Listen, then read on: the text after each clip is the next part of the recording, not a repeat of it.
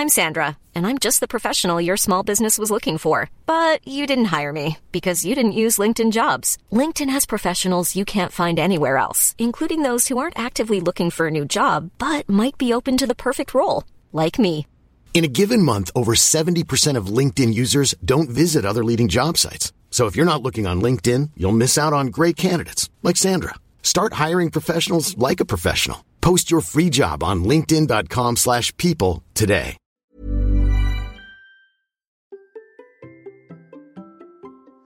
Pourquoi faire des séances de code va vous aider à progresser, même si vous préparez des courses plates? Bon, je vous le dis, à la fin de cet épisode, vous allez reprendre vos séances de code. C'est parti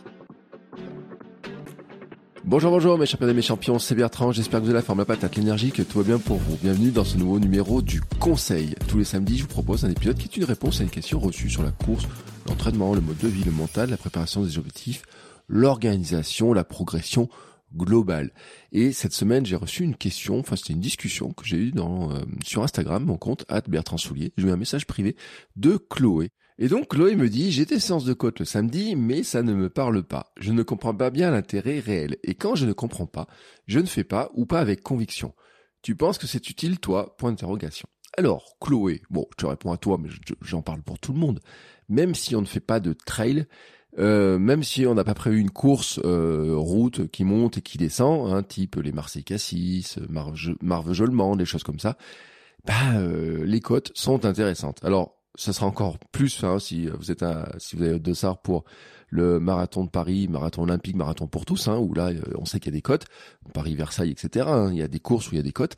Mais même si vous faites une course plate, même si vous envisagez de faire une course plate, euh, type le marathon le plus plat du monde, hein, marathon le plus plat du monde, type Berlin, euh, enfin les grands marathons qui sont souvent plats, peut-être Rome aussi, j'en sais rien, Rome, j'ai pas la dénivelée, mais prenons cas Berlin, Amsterdam, les choses comme ça.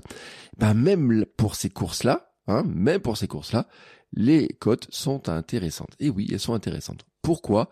En quelques mots, bah déjà, c'est qu'elles amènent à avoir une position du corps qui est plus vers l'avant. C'est-à-dire que bah, pour lutter contre la gravité, il fait que euh, ça penche, euh, bah, naturellement, on va se pencher vers l'avant pour être droit. Parce que si on était droit, on irait vers l'arrière. Donc c'est une position qui est euh, plus dynamique, qui est plus vers l'avant, et en fait qui est celle que on devrait avoir, notamment quand on veut aller plus vite, quand on veut accélérer. Vous savez, on se penche, c'est une question de ben, d'angle de, gravité, hein, comme ça, hop, on se penche, on se récupère. C'est le principe de la course en fait, hein, c'est se pencher un peu vers l'avant pour euh, pousser plus fort sur les jambes, pour accélérer et tout. Et ben là, avec les côtes, ben on le fait naturellement. Voilà, on le fait naturellement. Même pas besoin de faire des exercices de gamme ou quoi que ce soit, on le fait naturellement. D'ailleurs, un autre truc hein, euh, aussi, c'est que ça permet de travailler la foulée. Et là aussi, hein, ça évite de faire certaines gammes. Savez, les trucs de gamme, où on a des petits pas bondissantes, etc., qu'on ferait sur piste et qu'on ne fait jamais. Ben en fait, le gros avantage euh, des travails de c'est que vous allez les faire naturellement parce que la code va vous obliger à le faire. Alors par exemple, le travail de foulée, euh, il est exceptionnel hein, sur des côtes. Euh, ça oblige par exemple à avoir une pause euh, avant-pied. Oui, avant-pied. je dis même pas pied à plat, hein, parce que pied à plat déjà, on n'est pas très confortable, on n'a pas vraiment de rebond, et c'est impossible d'attaquer avec le talon quand on monte, surtout quand c'est une montée bien raide. Donc déjà, parce que c'est une question de, bah, là encore, hein, de pente, tout simplement. si vous attaquez avec le talon, vous repartez vers l'arrière. Ah ouais, je sais, c'est pas très confortable. Donc au départ, ça va piquer un petit peu les mollets, hein, faut le dire. Mais vraiment, ce qui est intéressant, c'est que quand on monte, on est obligé hein, d'attaquer par l'avant du pied. Donc on est obligé d'avoir aussi une foulée euh, qui va être par définition un poil plus dynamique. Voilà, un poil plus dynamique. Et donc on va aussi, hein, et là c'est un vrai conseil que je vais vous donner, c'est de faire plutôt des petits pas pour déplacer le centre de gravité plus facilement. Et donc ce qui va amener à avoir une cadence plus élevée, voilà, une cadence plus élevée, un temps d'impact au sol plus court, et là, franchement, c'est aussi intéressant pour progresser sur du plat. Et puis, toujours quand on est dans le travail de foulée, on va dire, hein, euh, ça oblige aussi à monter les genoux, surtout, surtout quand les montées sont bien raides. Donc ça oblige à monter les genoux, donc ça oblige à avoir une souplesse de hanche, ça oblige du renforcement musculaire qui est plus important, hein, notamment ça va aller chercher euh, jusqu'au lombaire hein, de manière plus importante. Et pourquoi c'est intéressant?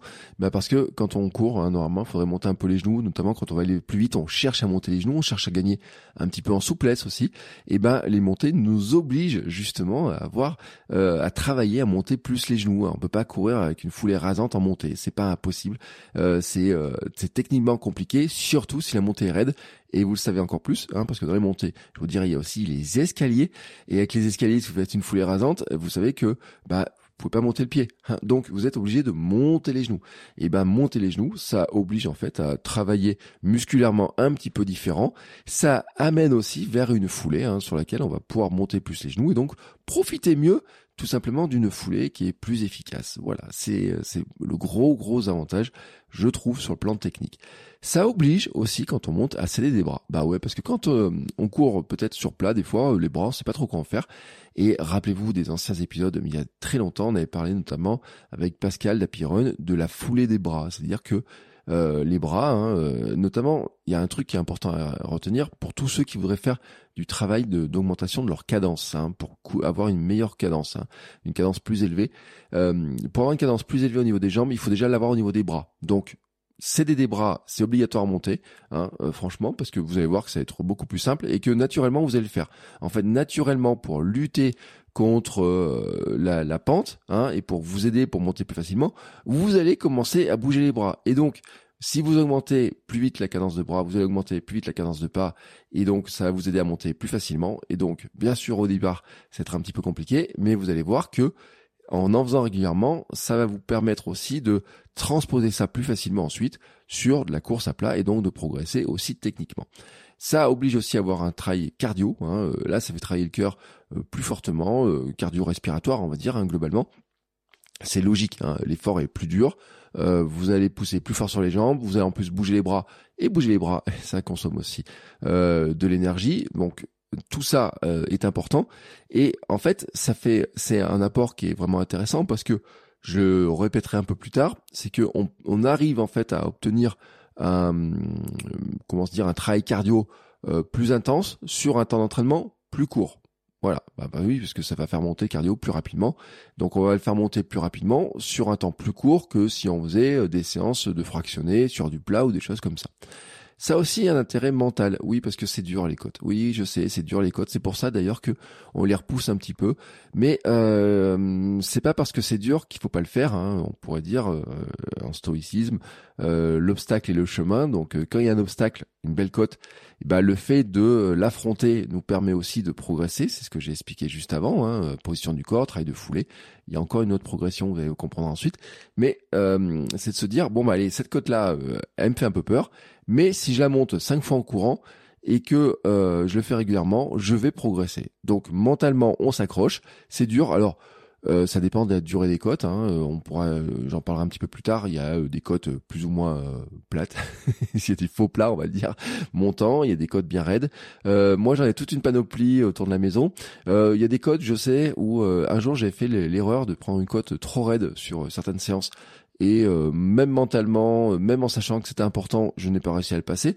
Donc mentalement, hein, il y a des jours où on est plus euh, apte à affronter certains types de côtes ou certains types d'escaliers. Mais en tout cas, je te trouve que c'est un bon défi mental, un bon challenge. Donc allez-y, hein, là-dessus aussi, ça va vous aider à travailler. Et puis notamment quand ça devient dur, notamment sur des, des côtes un peu longues par exemple, et ben quand ça devient un petit peu dur, on est obligé de s'accrocher, s'accrocher, s'accrocher, et je trouve que c'est intéressant. C'est aussi enfin un aspect musculaire important euh, parce que je l'ai dit, hein, euh, bah, déjà il faut, on lutte contre la gravité, il faut déplacer son corps, il y a une inertie qui devient plus grande, hein, tout simplement avec la gravité, c'est des questions de, de physique, hein, euh, voilà, c'est, il faut déployer plus de force, il hein, faut appuyer plus fort sur les jambes. Alors là, j'en ai parlé mercredi, hein, c'est quand on appuie plus fort sur les jambes qu'on développe le plus les muscles. Voilà, c'est euh, logiquement c'est comme ça. Euh, donc on appuie plus fort, on développe plus les muscles et notamment, notamment, on va développer beaucoup les mollets. Ah oui, les mollets.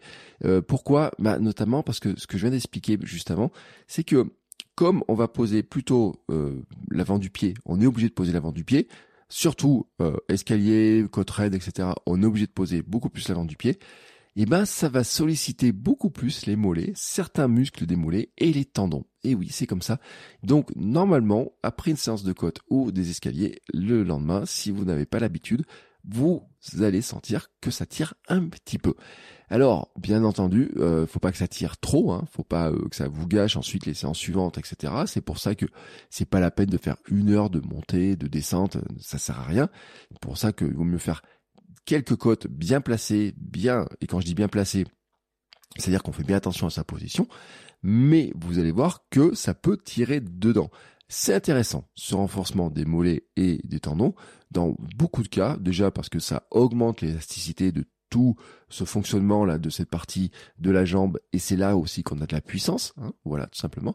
Donc ça aide aussi à courir d'une manière plus efficace ça aide à courir d'une manière plus euh, plus aisée j'ai envie de dire parce qu'il y a plus de rebond hein, qui se fait dans la jambe hein, tout simplement parce que mollet plus fort tendon plus fort plus élastique ça aide aussi tout simplement à avoir plus de rebond et puis pour ceux qui voudraient aller vers le minimalisme eh ben ça force à étirer plus le tendon ça force à travailler plus les mollets et donc, pour le minimalisme, c'est-à-dire euh, quand on va essayer, par exemple, on voudrait aller vers du drop zéro, par exemple, eh ben ça va vous aider à aller avoir un renforcement euh, de cette partie-là de la jambe pour vous adapter en fait à un drop qui va diminuer. D'ailleurs, dans mes exercices que je donne souvent pour passer en euh, minimalisme ou diminuer le drop, un exercice que je fais faire, c'est de marcher sur la pointe des pieds, hein, parce que c'est à peu près le même euh, fonctionnement, ou alors de monter sur la pointe des pieds sur l'escalier pour descendre un petit peu, parce que c'est un peu le même principe, hein, c'est-à-dire que on va petit à petit hein, étirer un petit peu le tendon, le rendre plus élastique, tendon d'Achille, etc. Et donc euh, lui donner, lui redonner l'élasticité et le fonctionnement élastique hein, de la jambe, euh, enfin plutôt le ressort, vous savez, c'est euh, quand j'appuie fort dessus, bah, ça se charge et hop, ensuite ça décharge de l'énergie et ça nous propulse. Ouais, c'est comme ça, ça fonctionne comme ça. Hein. Enfin, en fait, les tendons. Bon, maintenant, la conclusion que je voudrais donner de des bénéfices de ce de, ce, de l'entraînement en côte ne serait pas complète si je ne disais pas que ça serait ce que j'ai dit à Chloé un entraînement minimaliste en fait. C'est une approche minimaliste de l'entraînement, c'est-à-dire que c'est un entraînement qui est plus court mais plus efficace que euh, de faire une longue séance euh, sur plat, toujours à la même vitesse, ou alors de faire des longs fractionnés. Euh, on travaille pas la même chose, voilà. Mais je trouve que moi, c'est plus efficace. Des fois, il vaut mieux faire une petite demi-heure dans laquelle on va faire euh, footing et puis 10 minutes de côte ou d'escalier plutôt que d'aller courir une heure. Hein. Déjà, c'est plus facile à placer dans son emploi du temps, ça fait moins peur quand on est face à, l'exercice, et en fait, pour moi, c'est tout aussi efficace sur plein de domaines, notamment le travail technique, mais je l'ai dit aussi, travail musculaire, travail cardio, etc. Euh, ça permet un renforcement global, s'améliorer la technique, euh, sans faire des gammes, sans faire des trucs, euh, des exercices un peu pénibles, etc. Si on aime courir, voilà, bah voilà, on va courir, voilà. Et puis en plus, on peut même s'amuser. Donc, et j'en parlerai juste après. Donc, ça serait dommage, vraiment dommage, de s'en priver. Hein, parce que dans l'approche minimaliste, on pourrait dire c'est courir moins, mais de manière plus efficace, s'entraîner de manière plus efficace. Et ça, on recherche tout ça, hein, franchement. Euh, quand on est parent, quand on a un travail, quand on a plein d'occupations à faire, qu'on n'a pas beaucoup de temps euh, pour à dédier à la course à pied, on va chercher un entraînement minimaliste et plus efficace. Et ben, les séances de côte en font totalement partie. Maintenant, euh, je vous ai dit, ça serait dommage de vous priver de ça. Hein. donc voilà. Maintenant, comment faire ces exercices-là? Alors je crois d'abord qu'il faut euh, tourner un petit peu autour de chez vous. Alors je suis désolé pour tous ceux qui habitent dans les Landes, qui habitent dans la dans certaines régions où c'est plat. Voilà, je, suis désolé pour ça. Euh, Peut-être vous allez avoir un petit peu de mal euh, à trouver vraiment ce que vous voulez, mais en tout cas il faudrait trouver l'idéal. Hein, vraiment l'idéal, ça serait d'avoir des faux plats. Trouver un faux plat, un petit faux plat montant trouver une montée un peu plus raide et trouver des escaliers. Moi, je trouve que ça serait une bonne variante, voilà, une très bonne variante euh, de euh, des, différents exercices que vous allez pouvoir faire dessus.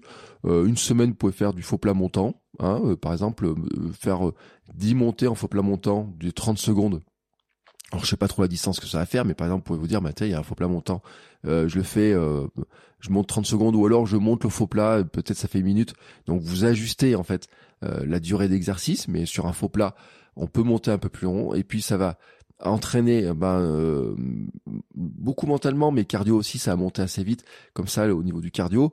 Mais ça va vous permettre en fait de travailler vraiment euh, cardio, résistance musculaire, euh, le mental. Euh, ça va vous amener aussi le travail technique, hein, j'ai envie de dire, de, le faire comme ça. Donc oui, c'est un, un, élément intéressant. Le faux plat. moi, je trouve que le faux plat c'est toujours intéressant, mais c'est vrai que le faux plat, ben peut-être soit vous faites plus, ça dépend de la longueur du faux plat.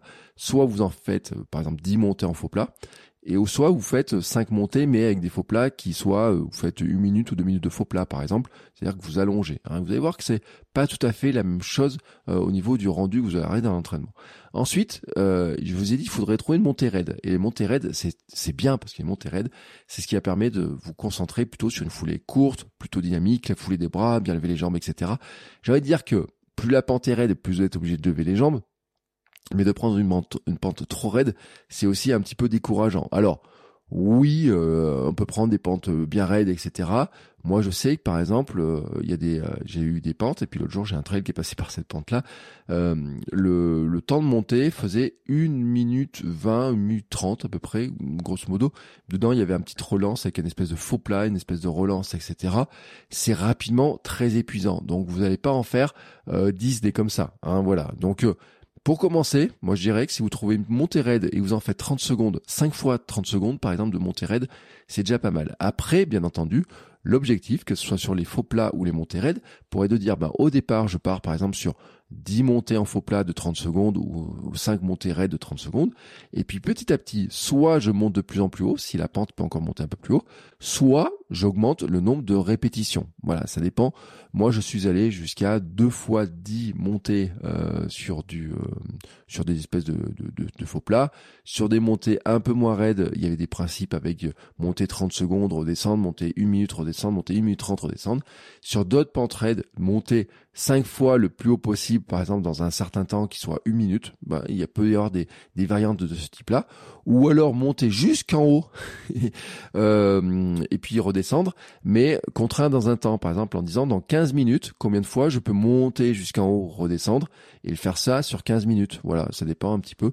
Pour contraindre un petit peu le temps d'exercice, c'est-à-dire que si par exemple vous prenez une montée raide que vous dites, montée raide, il me faut 1 minute 30 pour monter, que je dois la faire 10 fois et redescendre, etc., ça vous fait une séance qui est trop longue et qui est pour moi trop fatigante. Donc faites plutôt, vraiment plutôt, des séances qui soient plutôt courtes, mais en vous concentrant bien sur euh, foulée courte, dynamique, des bras, bien lever les jambes, euh, vous accrocher dans la montée, garder un bon rythme de, de pied, etc. Pour moi, c'est très intéressant. Bien sûr, il y a la variante des escaliers, c'est pour ça que vous avez trouver des escaliers aussi. Les escaliers, c'est pratique, hein, c'est que ça oblige à euh, travailler encore plus en cadence, hein, parce que vous êtes au rythme des marches. Et donc, ce qui serait bien en fait dans les escaliers, c'est vraiment de monter tac tac tac tac tac tac tac. Hein, vous devriez avoir cette musique-là, monter marche après marche, tac tac tac tac tac tac tac. Ce qui est pratique, les escaliers, c'est qu'on en trouve un petit peu partout. Il y a toujours un bâtiment qui a des escaliers ou un truc comme ça. Donc, évitez par contre les escaliers en métal, ça fait mal et puis ça glisse quand c'est mouillé. Mais bon, voilà, c'est euh, si vous trouvez des petites marches comme ça, même ceux qui habitent sur du plat, mais où il y a une rivière, un fleuve, euh, il y a toujours des quais avec des escaliers. Hein, on trouve assez facilement des escaliers. Euh, bon, je dis pas d'aller dans un grand magasin parce qu'il y aura des escaliers, à, moins que vous arrivez à un moment où il y a personne, sinon ça, ça va devenir compliqué. Mais en tout cas, vous arrivez à le faire assez facilement. Euh, J'ai envie de dire, même pour les Parisiens, vous avez les escaliers des métros. Hein. Et si vous regardez un petit peu un jour vous les montez en courant, vous vous rendez compte que si vous montez marche par marche, comme les hautes, les marches sont pas très hautes, mais qu'elles ont une grosse cadence, ça vous oblige à avoir une cadence. Hein, avec là, vous pouvez vraiment pas talonner en plus parce que sur les escaliers, le gros avantage des escaliers, c'est que la plupart des escaliers, comme les marches, n'ont pas une grande profondeur. Euh, moi, en tout cas, je peux pas poser le pied complet, donc c'est impossible de talonner dans les escaliers. Impossible de talonner.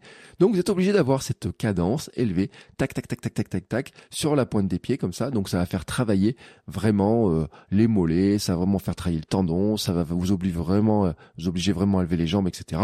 Donc, les escaliers, c'est vraiment, vraiment super bon. Là encore, hein, vraiment je le dis. Si vous faites 5 euh, ou 10 montées d'escalier, ça dépend de la longueur des, euh, de la hauteur des escaliers, la longueur hein, de, la série d'escaliers que vous allez faire.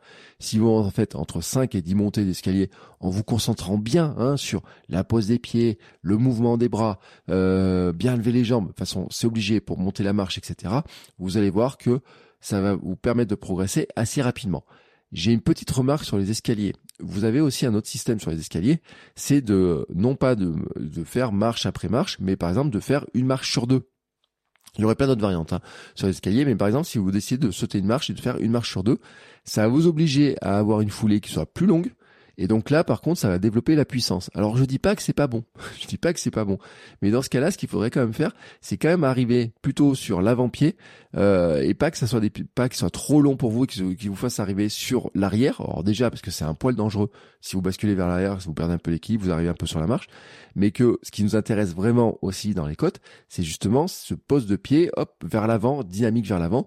Donc même si ce sont des marches qui sont, même si vous sautez une marche et vous faites des pas plus longs, ça va développer votre Oui, ça va vous obliger à lever les pieds, les jambes, etc. Oui, mais gardez toujours cette cette idée qu'en fait, euh, il faut bien arriver sur l'avant du pied. Par contre, si vous faites des longues foulées comme ça, ça va pas développer votre cadence, hein, votre entraînement sur de la cadence, ça va moins l'entraîner. Par contre, ça développe la puissance et ça va vous rapprocher aussi euh, d'une foulée plus longue que l'on va retrouver notamment quand on veut accélérer, quand on veut faire du sprint. Et donc là aussi, ça reste intéressant. Et puis j'ai un dernier point, et c'est là où on va ajouter un petit peu de, de fun, c'est que oui, vous pouvez ajouter du fun dans les montées, par exemple les escaliers, vous pouvez aussi vous dire je les monte à cloche-pied, euh, je les monte en faisant un des sauts, euh, donc euh, genre des squats, vous voyez, des trucs comme ça. Vous pouvez, faire plein de choses, mais en fait il y a un point sur lequel vous pouvez vous amuser, c'est la descente. en fait, comme vous montez, à chaque fois il faut redescendre. Alors à vous de choisir comment vous allez redescendre, hein, Chloé, je sais pas, ça va dépendre de tes pentes aussi, comment vous allez pouvoir redescendre, comment vous vous sentez? Il y a plusieurs moyens de redescendre. Hein. Vous pouvez faire une redescente en marchant. Disant je monte en courant, je descends en marchant. Ça me permet de souffler, de respirer, de bien descendre le cardio.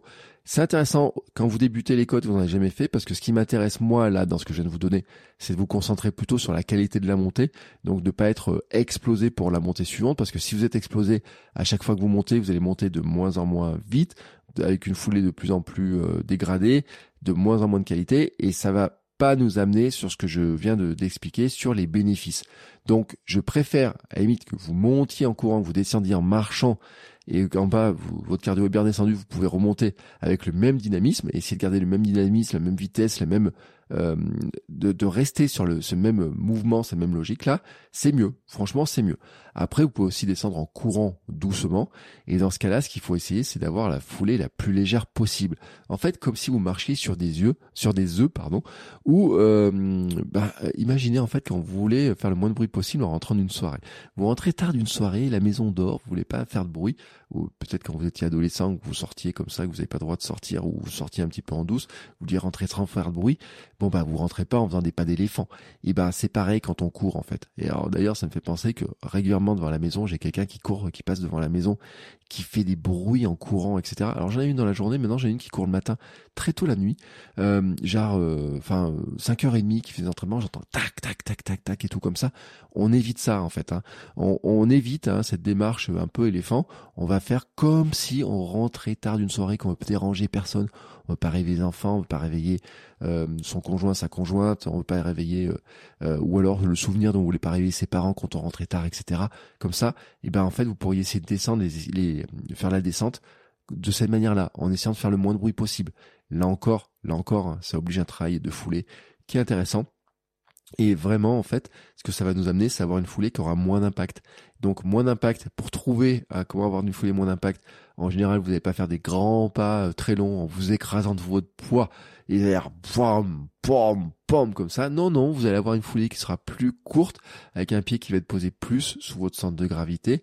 Elle va être plus dynamique, et en fait, le grand bénéfice de ça, bah, c'est qu'elle va être moins traumatisante. Et oui, parce que ce qui est traumatisant dans la descente, c'est quand votre poids s'écrase sur le sol, alors que si vous avez cette euh, stratégie d'être plutôt sur euh, la foulée la plus légère possible, plutôt euh, l'avant-pied, etc., et ben vous allez avoir une foulée qui sera moins traumatisante, plus légère et tout. Et vous allez voir à l'oreille aussi, c'est beaucoup plus agréable. Oui, oui, il faut écouter quand on court, c'est beaucoup plus agréable.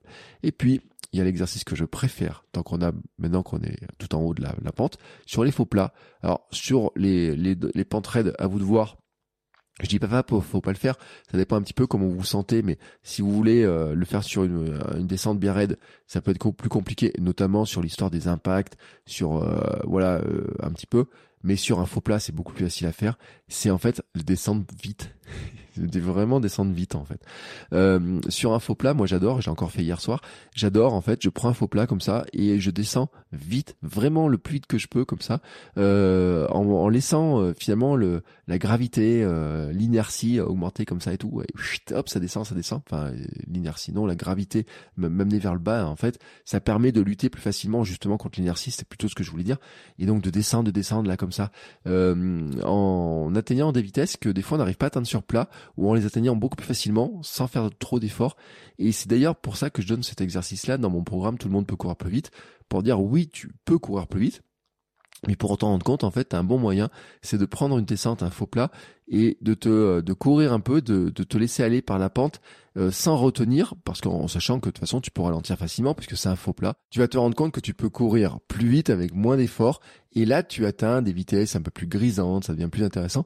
Et cette vitesse-là, tu peux la mémoriser un petit peu dans tes sensations en disant, bah, je vais la retrouver après euh, sur du plat, quand je vais faire des exercices de plat, d'avoir des allures plus rapides. Essayer de retrouver en fait cette euh, cette sensation de vitesse. Bien sûr, je le dis aussi, si vous voulez descendre sur des, euh, des pentes raides en courant, euh, vous pouvez bien sûr le faire. Là, musculairement, ça va travailler à fond. Hein. Là, là-dessus, il y a aucun doute sur ce truc-là. Euh, ça demande par contre un engagement, c'est-à-dire que pour certains, peut-être, ça peut vous faire peur parce que si la pente est très raide, ça demande un engagement et on a une tendance à se ralentir, à vouloir toujours freiner en se disant oh, je vais pas m'arrêter en bas. Vous savez, c'est un peu comme le ski en fait. Euh, moi, j'ai fait beaucoup de ski. Le, le truc du ski, c'est qu'on sait que dans les descentes, il faut aller vers l'avant pour contrôler sa vitesse, alors que si on va vers l'arrière, eh ben euh, on, a, on, a le réflexe d'aller vers l'arrière en refusant la pente.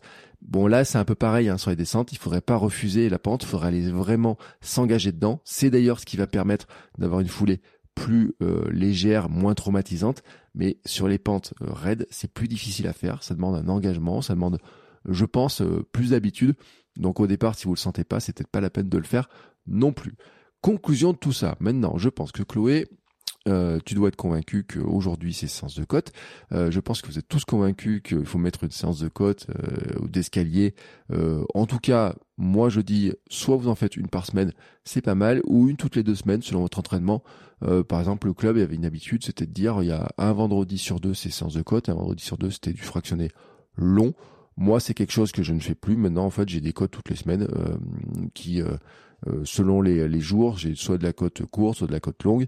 Euh, il y a même des fois, hein, en fait, où euh, je vais faire de la côte en marchant vite. Hein, c'est, mais c'est, un autre exercice, c'est un autre, un autre élément. Mais là, celui-là, je, je, j'en parle pas trop. Mais aujourd'hui, c'est pas le sujet d'aujourd'hui.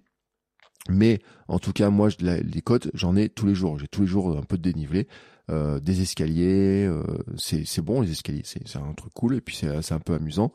Et puis je le répète, hein, c'est que dans le cadre d'un entraînement minimaliste, ça permet de d'avoir plus d'intensité en moins de temps d'entraînement. Donc finalement on est on court moins mais de manière plus efficace. Et puis et puis je vais le dire aussi euh, parce que c'était un petit peu un des points de discussion que j'avais avec Chloé. Euh, c'est notamment, euh, ça peut servir de créer, alors ça dépend un petit peu la code que vous allez faire, un peu de pré-fatigue euh, avant une sortie longue le lendemain. Alors ça dépend de la longueur de la sortie longue. L'idée en fait c'était plutôt que des fois vous avez, alors ceux qui préparent des marathons, vous avez des sorties longues qui peuvent être très longues, et c'est normal d'avoir des sorties longues qui durent, hein. mais une sortie longue, des fois quand elle fait euh, 2h, 2h30 sur la préparation marathon. Elle est euh, très exigeante sur l'instant. Et puis ensuite, si vous faites ça le dimanche matin, euh, fin de matinée, euh, vous, rentrez, vous êtes cuit, vous faites une grosse sieste le dimanche après-midi parce que vous êtes totalement cuit, vous êtes un petit peu au radar tout le reste du dimanche, donc vous profitez pas vraiment du dimanche. donc il y aurait une idée en fait, c'est de dire que enchaîner deux petites sorties, deux mini sorties longues en fait, le samedi et le dimanche. Par exemple, de dire, bah, au lieu de faire une fois 2h30, je fais deux fois 1h15. Voilà. Alors, ça aura pas le même effet sur la longueur et autres, mais en début de préparation, ça peut être intéressant. Mais ce qui peut être intéressant aussi, c'est de dire que finalement, on pourrait placer une petite sortie de côte ou d'escalier, par exemple, le samedi, et puis placer une mini sortie longue de genre 1h15, 1h30 le dimanche.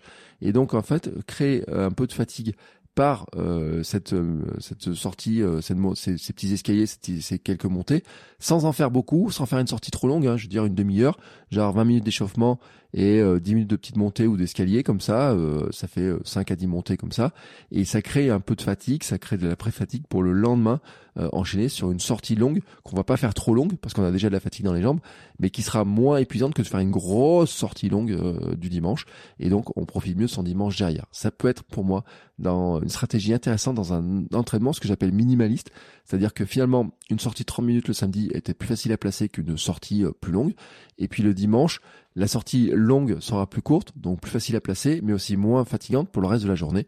Et je pense que vous en profiterez en plus si vous voulez profiter des enfants, euh, du jardin ou, euh, ou je ne sais pas quoi, ou vous évitez de vous endormir devant le film de Noël, puisque maintenant nous sommes dans la période des films de Noël. Je pense donc maintenant que vous avez compris l'intérêt des séances de côte et d'escalier. Et c'est d'ailleurs pour ça que dans mon programme Tout le monde peut courir plus vite, il y a des euh, sorties, euh, il y a des, euh, des séances cotes hein, qui sont placées comme ça en alternance avec d'autres séances, parce que ça permet de s'entraîner d'une manière plus efficace, plus minimaliste, hein, dans un temps plus contraint.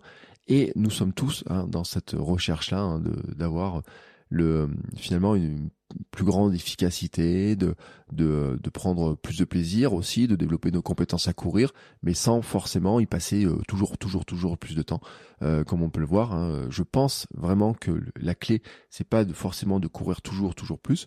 Euh, même si moi je cours tous les jours, je, ça veut pas dire que je cours toujours plus. Hein. En courant sept fois par semaine, j'ai fait des distances qui sont bien inférieures à certains qui courent que trois fois par semaine et que je faisais moi quand à l'époque je courais trois fois par semaine.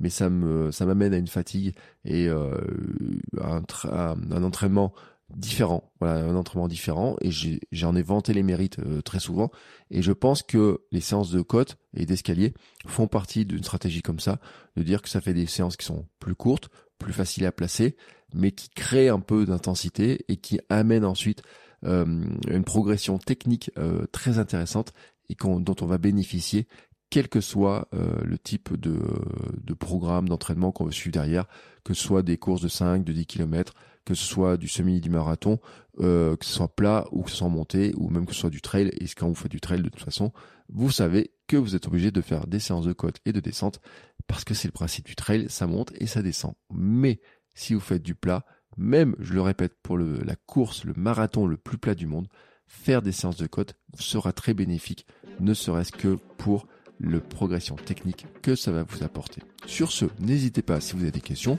des remarques, d'autres questions pour d'autres épisodes du conseil. On se retrouve toute la semaine prochaine pour de nouveaux épisodes. Ciao ciao les sportifs Want flexibility? Take yoga. Want flexibility with your health insurance? Check out United Healthcare Insurance Plans. Underwritten by Golden Rule Insurance Company, they offer flexible, budget friendly medical, dental, and vision coverage that may be right for you. More at uh1.com.